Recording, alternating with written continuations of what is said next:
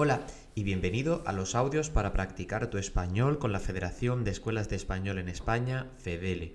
En este audio, la isla de San Borondón.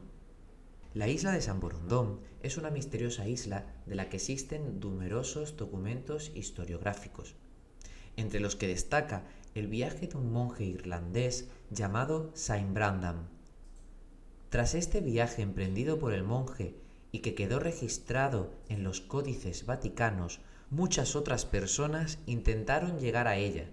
Según las historias y testimonios a lo largo del tiempo, la isla de San Borondón se ha situado en dos zonas distintas, en ocasiones al sur de Tenerife y en otras ocasiones entre las islas del Hierro y de La Palma. En la actualidad siguen existiendo personas en vida que han afirmado ver la misteriosa isla. ¿Quieres estudiar español en una de las Islas Canarias como Tenerife? Puedes hacerlo en FU Tenerife. Entra en su web para conocer sus cursos en fu-tenerife.com. ¿Has entendido el audio?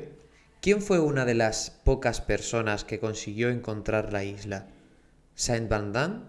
¿Saint Borondon?